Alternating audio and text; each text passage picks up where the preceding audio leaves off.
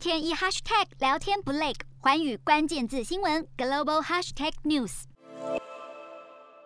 潜射弹道飞弹是指由弹道飞弹潜舰所发射的弹道飞弹，而之所以这项军备武器会被各国看重，是因为威力强大的飞弹结合潜舰的高隐蔽性，让这项武器变得神鬼莫测，发射位置难以被敌方侦测追踪。如果飞弹又装上核弹头，那震折威力又更加强大。而且弹道飞弹越来越精准，几千公尺以外的目标都能锁定击中，误差值不超过一个足球场大小。它的发射设计像。像是火箭发动机点火后，飞弹会一边加速一边爬升，以抛物线运动方式来攻击目标。弹道飞弹按照发射距离分成五大类，分别是短程、中程、次洲际、有限洲际和完整洲际。弹道飞弹发射到达抛物线的最高点后，一般就开始以每秒七公里速度下降，直到命中目标。举例来说，如果是射程只有六百公里的短程弹道飞弹，加速时间就只有六十到九十秒左右，也就是。说整个过程往往仅有几分钟的时间，意味着一旦被弹道飞弹攻击，从发现、应对到反击的时间只有几分钟，对一般国家来说几乎是无法拦截，极具威胁性。目前拥有潜射飞弹的国家清一色都是核武国家，包括美国、俄罗斯、英国、法国、印度、中国和北韩。其中又以美国的三叉戟二型弹道飞弹极具震慑力，一九九零年首次服役，是三叉戟一型的进化版。打击精度更高，载荷航程也都有增加，特别是射程高达一万一千公里和仅九十到一百二十公尺误差的精准命中度，是三叉戟二型飞弹的两个突出优点。而近日，南韩军方宣布成功水下试射国产潜射弹道飞弹，也代表着南韩成为了第八个拥有潜射弹道飞弹科技的国家。虽然南韩并未公布试射飞弹的种类，但据了解，应该是玄武二 B 的改良版，弹体直径约零点九公尺，弹身长十二公尺。发射重量为五千四百公斤，弹头重量最大可达九百九十七公斤，而射程则依照弹头重量可达约三百到八百公里。不过目前仍需进行多次试射，顺利的话，预计明年下半年将开始安装到三千吨级的前舰正式服役。